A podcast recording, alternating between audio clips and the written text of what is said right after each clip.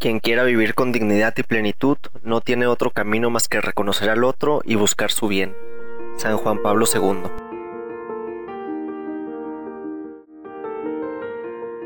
Quería empezar muy efusivo, pero no se va a poder. No, ahí déjalo, no lo pares. Déjalo que continúe. Hola, ¿cómo están? Bienvenidos a nuestro segundo capítulo de Proyecto 33. Estamos hoy muy contentos porque acabamos de descubrir que siempre que grabamos nos toca llover. ¿Sí o no, mi estimado Edgar? Sí, justamente estábamos pensando eso más temprano y pues lo vemos como una bendición, ¿no? A lo mejor como una señal de, de probidad de Dios o a lo mejor una mera coincidencia, pero que nos, nos alegra la, la noche de grabación. Y también me siento muy contento porque ya estamos reunidos todos, pues todo el equipo de Proyecto 33, nuestras hermanas Hilda y Giselle que están aquí atrásito eh, monitoreando todo lo que la consola y la grabación. Sí, que nos amenizan muy padre la, la tarde. Aquí estamos risa y risa, muy a gusto. Las vemos a ellas muy profesionales con sus audífonos y, y toda la onda para que para que nos salga mejorcito la pues el capítulo. Fíjate que el otro día estaba navegando por Facebook, ahí viendo unas cuantas cosas. Y me, me llegó una, una duda muy, muy grande. ¿Cómo vives tú tu vida fuera y dentro de la iglesia? Me llegó una, una pregunta de, ¿eres el mismo fuera de la iglesia que lo que eres dentro de la iglesia? Y, y mi, mi, mi, pregunta para ti, Edgar, es, cuando estábamos en los grupos de jóvenes, ¿lo mismo que reflejabas tú, lo reflejabas fuera? Este, bueno, si nos remontamos a lo mejor a mm, hace algunos años, cuando teníamos, no sé, 18, 21 años, yo me acuerdo que era el tipo de, cristiano que, que se lo llevaba a todos lados. Inclusive no me daba miedo platicar en la escuela, en la universidad de, de Dios, ¿no? Yo, yo defendía mi fe. Este, inclusive ahí cuando algunos compañeros se ponían a hablar de pues de chicas, ¿no? De, mujeres, ya es como a veces son, son los hombres de pues, para hablar de esas cosas. Yo trataba de, de no formar parte de esas conversaciones y siento que la vida cristiana tiene que ser la misma dentro y fuera de la iglesia. A lo mejor no te vas a comportar exactamente igual, ¿no? No no no es el mismo ambiente, por decir aquí en la que estemos en el templo, ¿no? En misa, pues tienes que estar a lo mejor serio. Este, no, no te da tiempo o no, no es a lo mejor el lugar propicio para que, que hables tanto, ¿no? O algo. Pero sí tenemos, debemos tener la misma moralidad dentro, dentro y fuera. Fíjate que algo muy difícil que fue para mí cuando eh, llegué a los grupos de jóvenes fue platicarle a mis amigos que iba a un grupo de jóvenes. Porque realmente todos, todos mis amigos, teníamos 17, 18 años, pues ya íbamos de fiesta, ¿no? A, una fiesta. Y para mí fue muy difícil, pues, quererlos acercar. No podía yo hablarles de Dios como lo hablaba dentro de la iglesia, cuando daba un tema, a lo mismo que hablarles a ellos y decirles e invitarlos tengo un recuerdo donde la mamá de quien era mi mejor amigo me decía mucho acerca a, mi hijo y yo sé que tú vas al grupo de jóvenes, pero nunca supe cómo, cómo acercarlo o cómo hablarle. O sea, él sí sabía, pero yo nunca pude invitarlo y si realmente dentro de ese, de ese grupo nunca pude hablarles de, de Dios. Ya, fíjate que algo que nos complica, especialmente cuando somos jóvenes, este, adolescentes, digamos, vaya, es que no nos damos cuenta que venir a la iglesia eh, o ser cristiano, no tener un, estar en un grupo de jóvenes, no, no es aburrido, o sea, nos damos cuenta que no es aburrido porque realmente vienen un chorro de personas, estás risa risa, haces muchos chistes y te, te desenvuelves en un ambiente muy sano, la verdad. Pero, ¿qué pasa cuando salimos allá afuera con nuestros amigos de lo mejor de PEA? Este, y estamos pisteando. Entonces, no, o sea, ¿cómo lo voy a invitar? ¿Se va a aburrir si lo mando allá? O si le digo que venga porque a él le gusta estar pisteando. Pero la cosa es que a lo mejor y no. O sea, a lo mejor viene y, Y le gusta. y le gusta y con la convivencia pues se le hace muy padre. Se va desenvolviendo. ¿Cuántas veces no hemos salido, no, a, a cenar después de, de un grupo de jóvenes? Inclusive hasta con el padre. ¿Nos la pasamos aburridos?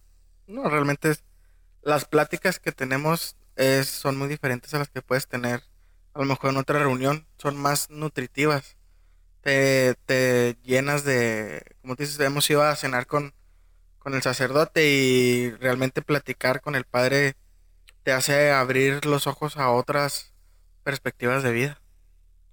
Oye, fíjate que ahora que tuvimos la, la hora santa aquí de jóvenes adultos, pues por todo esto del que ya teníamos, pues ya muchos ¿Más de un meses sin, sin tener un evento así, que vinieran más personas, que igual y vinieron 11 chícharos, 13, no, no me acuerdo cuántos éramos. Pero no, hombre, yo me sentía como pez en el agua, andaba bien contento y con ganas de saludar a todo mundo y, y, y todo el rollo. Este, a lo mejor no se me hizo sentir chido que conocer a nuevas personas que son este católicas como yo y puedo tener una conversación muy padre, este, y sana, sana, ¿no? Cristocéntrica. Sí, fue, fue un evento muy, muy bonito porque pudimos conocer a más jóvenes, adultos, pertenecientes a, a esta comunidad que están encaminados a la misma misión que, que nosotros, que es compartir a, a Cristo fuera y dentro de la iglesia. Y, mira, si me pongo a pensar ahorita me hiciste la pregunta de de si antes, ¿no? Este, yo llevaba, me comportaba igual aquí en la iglesia que afuera. Pues te dije que sí, ¿no? Pero ahora, ya, ya nuestras vidas han cambiado, estamos en entornos diferentes. ¿Cómo, cómo eres tú ahora? Eh, ¿Realmente lo, lo que vemos aquí, eres capaz de, de reflejarlo con los demás afuera? Eh, te voy a platicar algo que me pasó el otro día. Iba manejando, llevaba unos, a unas personas. Y empezaron a hablar de esto que pasó ahora en Canadá, que empezaron a, a quemar iglesias. Y pues empezaron, ¿no? A echarle la iglesia. Y yo traía la mascarilla, pues yo me iba riendo porque yo sé realmente lo que hay de lo que pasó antes y la información que lanzan, que puede ser información, pues, que nada que ver, ¿no? Y el, yo no me quise meter en un tema controversial con ellos porque sabía que iban a estar, no sé, a lo mejor cerrados en la idea que las noticias de Facebook te dan. Tú sabes que las noticias de Facebook pues, lo pueden sacar de cualquier parte. Pero ahí yo dije, ¿por qué yo no pude actuar y explicarles a ellos qué realmente es lo que pasó antes y de por qué estaba pasando eso ahorita?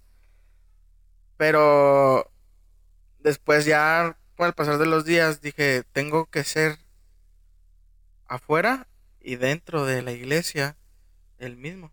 Si a mis hermanos de la iglesia yo les comparto el amor de Dios, también allá afuera con mis acciones tengo que compartirlas, no solamente encerrarme a un solo lugar. Sí ha sido un poquito difícil para mí, porque realmente, pues tú me conoces, sabes que soy, algunas veces soy muy callado y muy reservado con las cosas, y que me cuesta muchas veces entablar una, una plática con alguien que conozco el primer día, que para, para mí tenerle confianza a alguien tiene que pasar varias veces que lo haya visto, ¿no?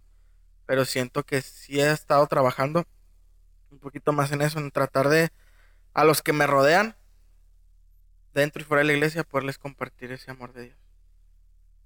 Y ahora que, que me dices eso, me pongo a pensar que mm, antes no, o sea, éramos jóvenes de 18, 17 años y mm, socializábamos con personas de esa edad, Sí.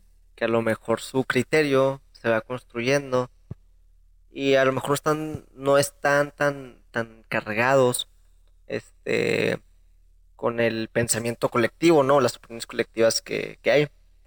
Y era a lo mejor un poco más sencillo, no había tanto de que, no, la iglesia hace esto y sí, sí lo había, sí lo había, pero era un poco más difícil encontrar esas personas. Y ahora que ya vamos cre- creciendo, este, Y más con todo lo, lo que hay de, pues los que se ha contrapunteado la, la iglesia, ¿no? Con, con la ideología de género y entre, entre otros movimientos.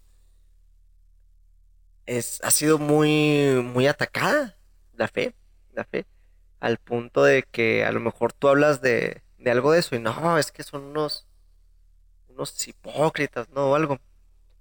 Pero realmente, ¿qué tanto nos permitimos nosotros que esas personas conozcan de nuestra iglesia? O sea, ¿qué tanto hablamos de ello?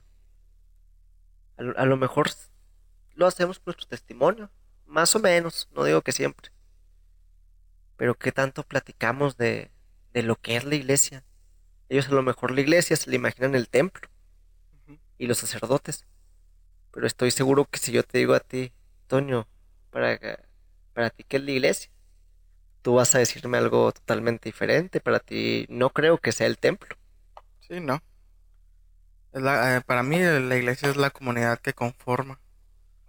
Y también cuando esas personas que ven, como tú dices, la iglesia como el templo, son personas que tal vez se acercaron y que hubo algo que, que no siendo Dios, sino que las mismas personas que conforman dentro de la iglesia con sus actitudes, porque lo hemos visto, hemos visto personas que dentro de la iglesia son de una forma, pero ya las ves fuera y son totalmente otra persona. Hasta con lo mismo que ellos están viviendo, ¿no? Vienen aquí y, son alguien que sí, que da un tema, pero allá afuera están dando otro testimonio de vida que no corresponde a la de un cristiano y es cuando ahí llegan personas tal vez que se quieren acercar a Dios y ven eso y no se sienten acogidas por esa misma comunidad. Y el típico, ¿no? No, si este que va a la iglesia está así. ¿Cómo pues, estarán los demás? Sí, como están los demás. O porque voy a ir yo, pues si este vato a lo mejor es una persona reprobable. Sí.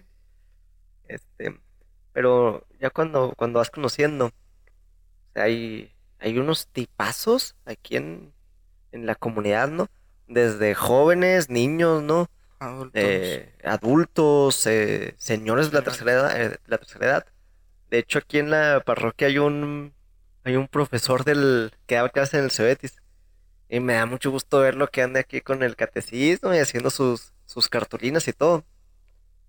Y pues yo le he dicho, ¿qué, qué anda haciendo acá, profe? No, pues mire, ahora ando acá jalando para, para este lado. Este es un tipazo, ¿no? Y realmente de eso se conforma la, la iglesia. De, de personas que tienen grandes cosas que, que ofrecer y que a lo mejor también tenemos nuestros errores. Porque no somos perfectos y a lo mejor no lo vamos a llegar a hacer nunca. Pero hacemos nuestra lucha por, por ser parte de esto, de, de esta comunidad. de esta comunidad, así es. Sí, realmente cuando en- te, te adentras dentro de la comunidad, conoces a personas que están muy entregadas y que tratan de, de con su testimonio presentarles lo que realmente es, es Dios y su amor. Porque nues- nuestra comunidad es una comunidad vicentina, entonces parte de lo que es es salir y llevarle a los necesitados.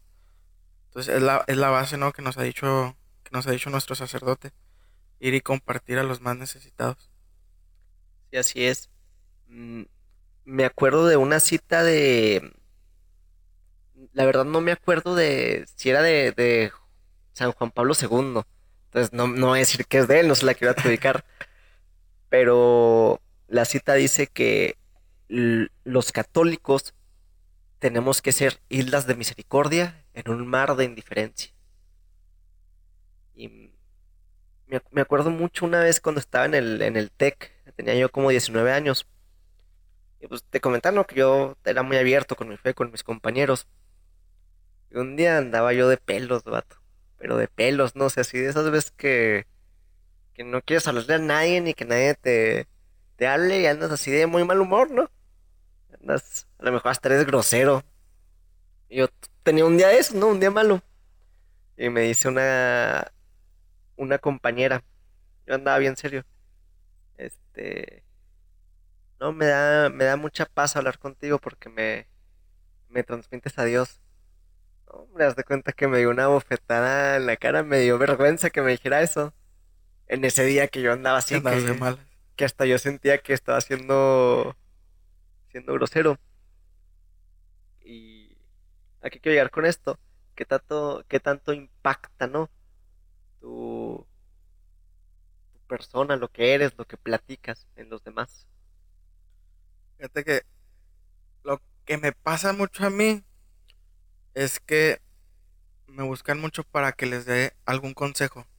Siempre, siempre vienen, más bien mis conocidos más cercanos, ¿no? Siempre les digo, ¿por qué no me preguntan a mí? Pues yo, yo qué, pero siempre trato de darles un consejo a base del amor de Dios. De que ere- eres un hijo amado, eh, creado para la felicidad, buscar nuestra propia felicidad. Entonces, estaba hablando la otra vez con una persona, ¿no? Y yo lo, yo lo invitaba realmente a que se acercara a Dios porque se sentía pues alejado, ¿no? No sentía otra vez ese, e- ese llamado a servirle a Dios. Y yo le decía, es que tenemos las herramientas fáciles. Dios nos da las herramientas y las puertas para, para llegar a Él. Y muchas veces nosotros, como servidores, somos esas, esas herramientas. Tal vez tú para esa, esa chava eras la herramienta de paz que tal vez ella necesitaba en ese día, ¿no? Tal vez yo le di ese consejo a esa persona que necesitaba escuchar ese día. Oye, me, me acaba de venir a la mente mm, algo que me dijo una vez eh, un, un compañero de aquí del, del grupo, ¿te acuerdas de Raúl Campos? ¿Sí? Y este, mm, me dijo una vez, Edgar, nosotros, vato, somos herramientas que Jesús o que Dios va, va a usar para operar a una persona. Pero depende de ti si vas a ser un cuchillo o unas pinzas de cocina o si tú te vas a convertir en un bisturí. Porque ¿qué es lo que necesita Dios si va a operar a alguien? El Y es bisturí. un- un- sí, exactamente, un, un bisturí. Y, pero hay, hay algo importante que, que- que quiero destacar de esto. Hay veces que nosotros mismos ponemos una carga muy pesada sobre nuestros hombros.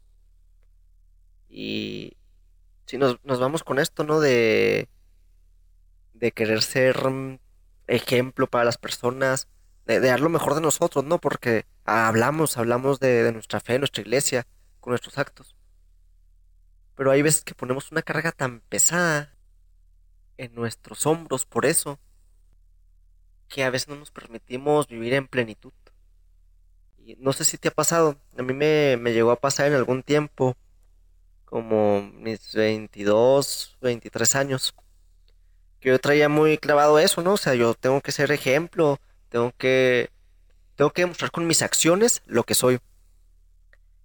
Y como que me empecé a, a cargar tanto eso que de repente yo ya no me permitía contarle a los demás si andaba triste o si tenía algún problema del, del mundo.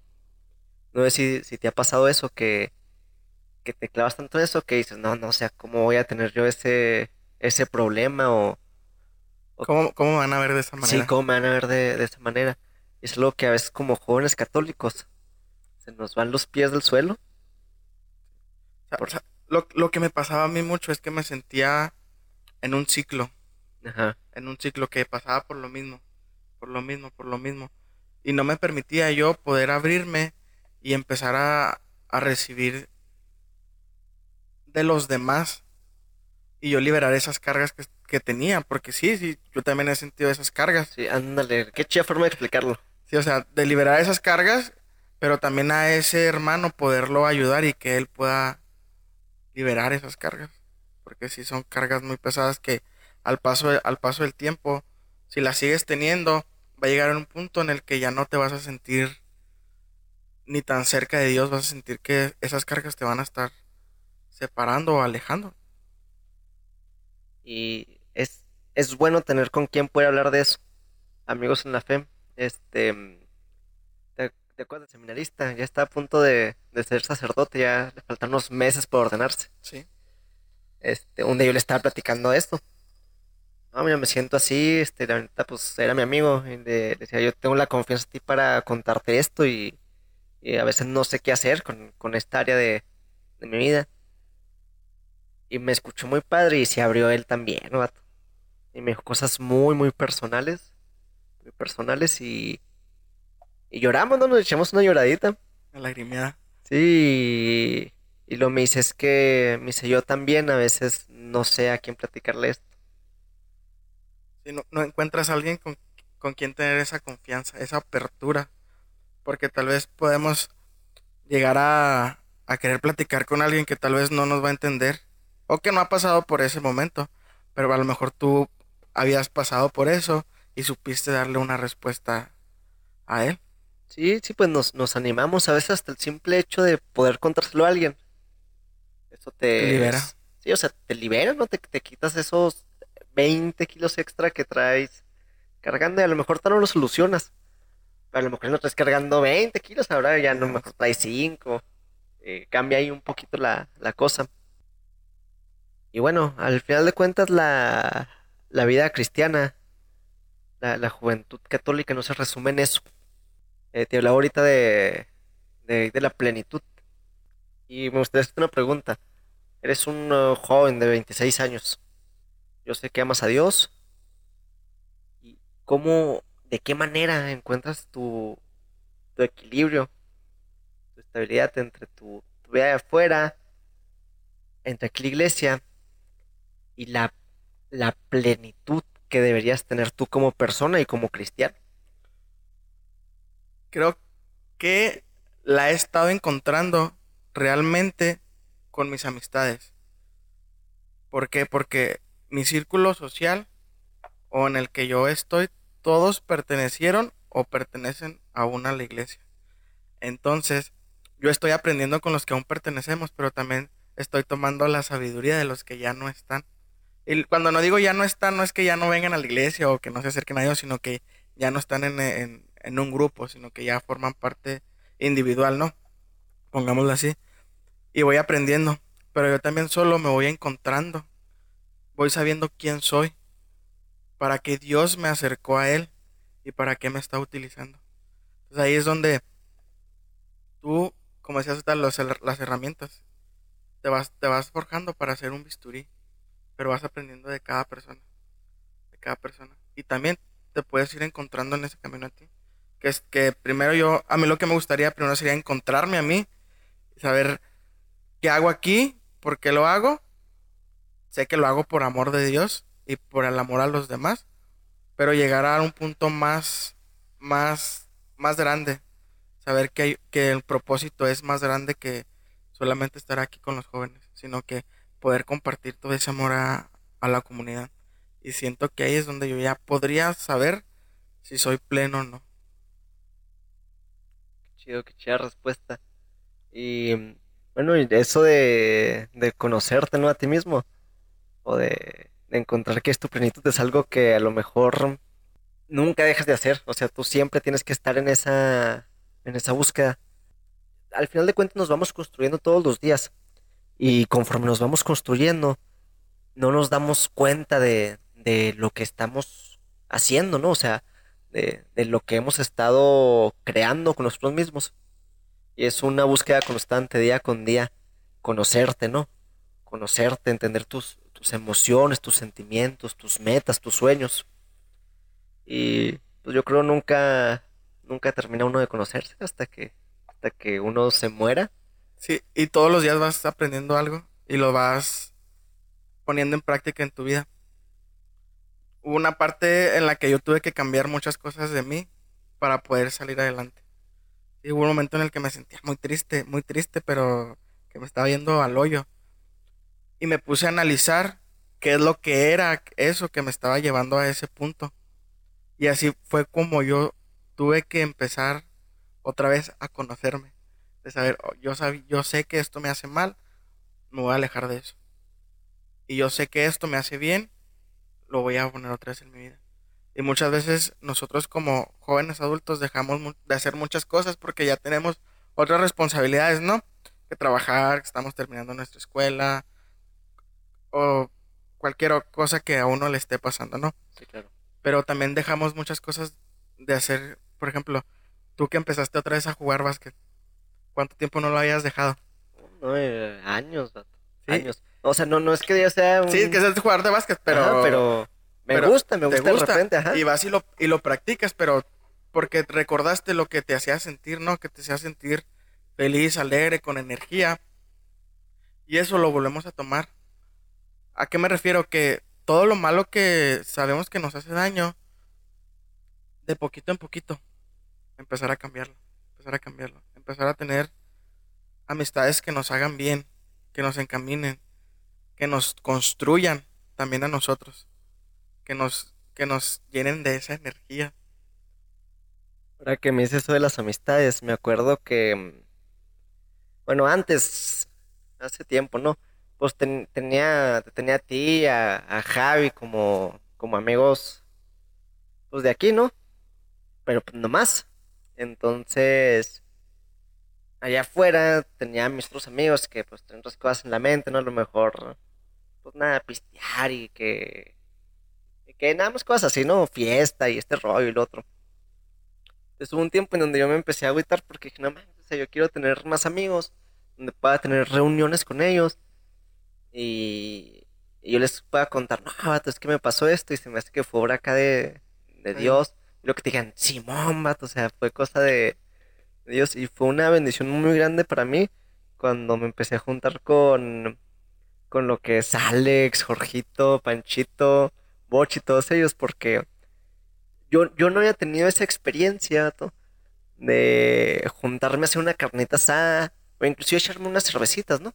Una, una cervecita, dos. Y que me sintiera muy a gusto con lo que platicábamos. Que yo podría platicar las cosas de Dios y ellos a mí. Y nos desenvolvíamos tan a gusto. Y risa ¿no? No necesariamente estábamos hablando de Dios siempre.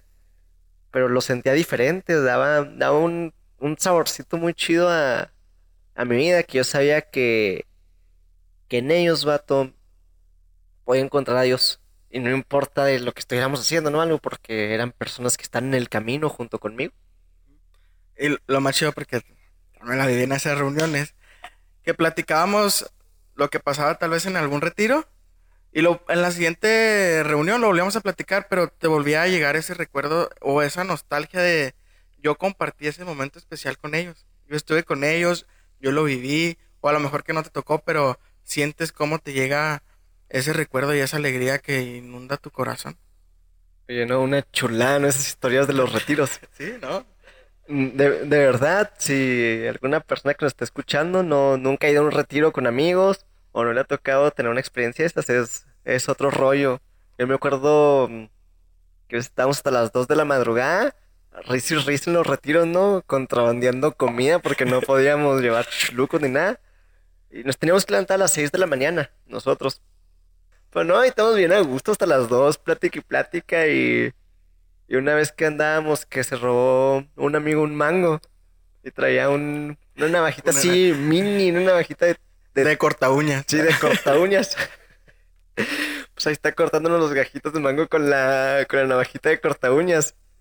Y me acuerdo que tocaban la puerta. Pues nosotros creíamos que eran los de orden o la coordinadora, que entonces, pues era ahí un poquito estricta con eso. No, pues uno se metía abajo de la, La cama, cama. otro al baño del closet, ¿no? Al closet, uno se tapó con una cobija Y luego abríamos y nada, que era uno de nosotros, no de nuestro que crew. venía a hacernos Ah, compañía. no, no manches, vato, ¿por qué no avisas? Y eran momentos muy, muy padres y muy conocí, nos conocíamos más. Porque convivíamos pues tres días seguidos. Y, y- y ibas haciendo lazos con esas personas. Que hasta la fecha nos seguimos reuniendo y seguimos contando. Y creo que es las amistades que se forman aquí son para, para toda la vida. Sí, así es. Dios te oiga con eso, Tony. Dios te Aquí. oiga. Aquí seguimos todavía después de siete años. Y al final de cuentas, de eso se trata la, la plenitud de un cristiano. Tiene su esencia, sí, estás en las cosas de Dios, pero no por eso dejas de divertirte, no dejas de, de reírte, ¿no? De, de hacer chistes. Sie- siempre he pensado desde, desde más joven, estaba ahí más en mi adolescencia, que que Dios no, te, no nos dejó los, los mandamientos, ¿no? No como reglas. No, Él no dejó un, un listado de reglas que tienes que seguir. A mí se me figura que, que eso, los, los mandamientos que, que Él nos regala, porque para mí es un regalo, para que tú puedas ser pleno. Tú, tú hacer la voluntad de Dios, vato, seguir con tu camino. No significa que te restringas de, de hacer cosas. Al contrario, a mí se me figura que Dios te dice, oye, cuídate de esto. Y vas a ver que vas a ser más feliz. Vas a ver que tu vida adquiere un significado más profundo. Más claro, más, más bonito y, y al final de cuentas tus metas se van mezclando. Se van mezclando con todo eso. A, a, lo mejor nuestras metas de, no sé, de 15 años era quiero tener una casota, e irme de viaje y todo eso. Y a lo mejor todavía tenemos estas metas, ¿no? Sí, yo quiero tener mi casa chida, irme de viaje. Pero también mi meta es, tener a mi pareja, a mi esposa. Que yo sea, yo sepa que es mi equipo con Dios. Y que yo pueda formar una familia bien bonita con, con ella que pueda servir a Dios y sentirme pleno en, en lo secreto, en lo callado de mi corazón. Y, de, y, decir, esto es lo que quiero para mi vida, esto, esto es lo, lo mejor, lo, lo, mejor que, que, he vivido hasta ahora, vivido. ¿no? Y lo padre es que, como dices, los mandamientos no son unas reglas para cumplirse día a día, no son herramientas que Dios nos dio para seguir el camino para no salirnos del camino y caernos al barranco y hundirnos. Entonces, si nosotros seguimos por ese camino, vamos a encontrar esa plenitud, esa paz, esa felicidad y esos regalos que Dios nos quiere dar. Porque si seguimos por ese camino, tal vez va a haber brechitas donde, como tú dices, ¿no? Una persona que siguió ese camino se va a encontrar contigo.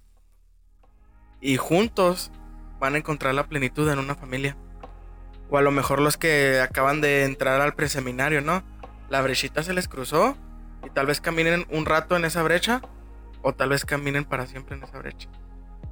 Entonces, seguir el camino de Dios es muy bonito porque encuentras muchas cosas, muchos amigos, tal vez pareja. Hemos visto personas que se encuentran en un grupo de jóvenes y ahorita ya están casados y tienen hijos y son una familia. Ay, Entonces, yo siento bonito ver a estas personas así. Sí, que, que llegan y platican sus historias de vida, ¿no? Que se encontraron en un retiro, empezaron a salir, tal vez tuvieron sus dificultades, pero al final del día el amor de Dios fue tan grande que les permitió compartir eh, lo que es el matrimonio.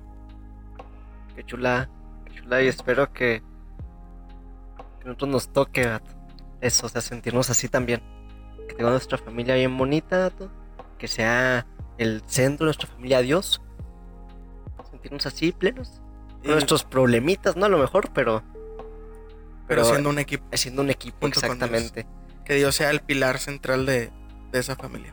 Sí, me, me, acuerdo mucho que nos decían antes eh, en los temas que la felicidad no es una emoción. Tú puedes sentirte contento. Pero ser una persona feliz es un estado de vida. O sea, tú, tú a lo mejor puedes ser una persona feliz y tener un día malo. Y un día estás triste pero en el fondo eres una persona feliz. Porque es tu estado de vida. Y, habrá momentos, ¿no? Que a lo mejor pues no puedas estar en ese estado de vida. Pero... Pero pues la, la cosa aquí es ir buscando, ¿no? ¿Qué, qué te conviene? ¿Qué, qué, te hace sentir bien? ¿Qué, ¿Qué es lo que te lleva a Dios? Este... Cuando estás lejos de Dios, ¿cómo te sientes? ¿Qué te falta? Que tú mismo puedas ser tu criterio ir decidiendo qué es lo que quieres, que te des cuenta que, es lo mejor para ti. Entonces, eh, les queremos agradecer que nuevamente estén con nosotros escuchando este segundo episodio. Los invitamos a que esperen el tercer episodio. Tal vez salga sorpresas, tal vez no. Ya veremos. Que sigan nuestra página en, en Instagram como Proyecto 33-bajo y que nos manden mensaje, cualquier cosa que necesiten, pues ahí estaremos respondiéndoles. ¿Y quieres decir algo? Sí, claro, este, tenemos pensado ahí a lo mejor poner una, una cajita de, de preguntas o de, o de opiniones en, Instagram para que ustedes también nos vayan diciendo qué, qué temas les gustaría que, platicáramos, ¿no? Que les gustaría que, que a lo mejor tengan alguna dudita y si está dentro de nuestras posibilidades, que las podamos resolver con todo gusto. También ahí estamos en proceso de convencer a nuestros, a nuestras amigas de, edición de que, de que se unan al podcast con, con nosotros y tal vez aquí las estaremos escuchando próximamente. Hasta luego hermanos, un fuerte abrazo.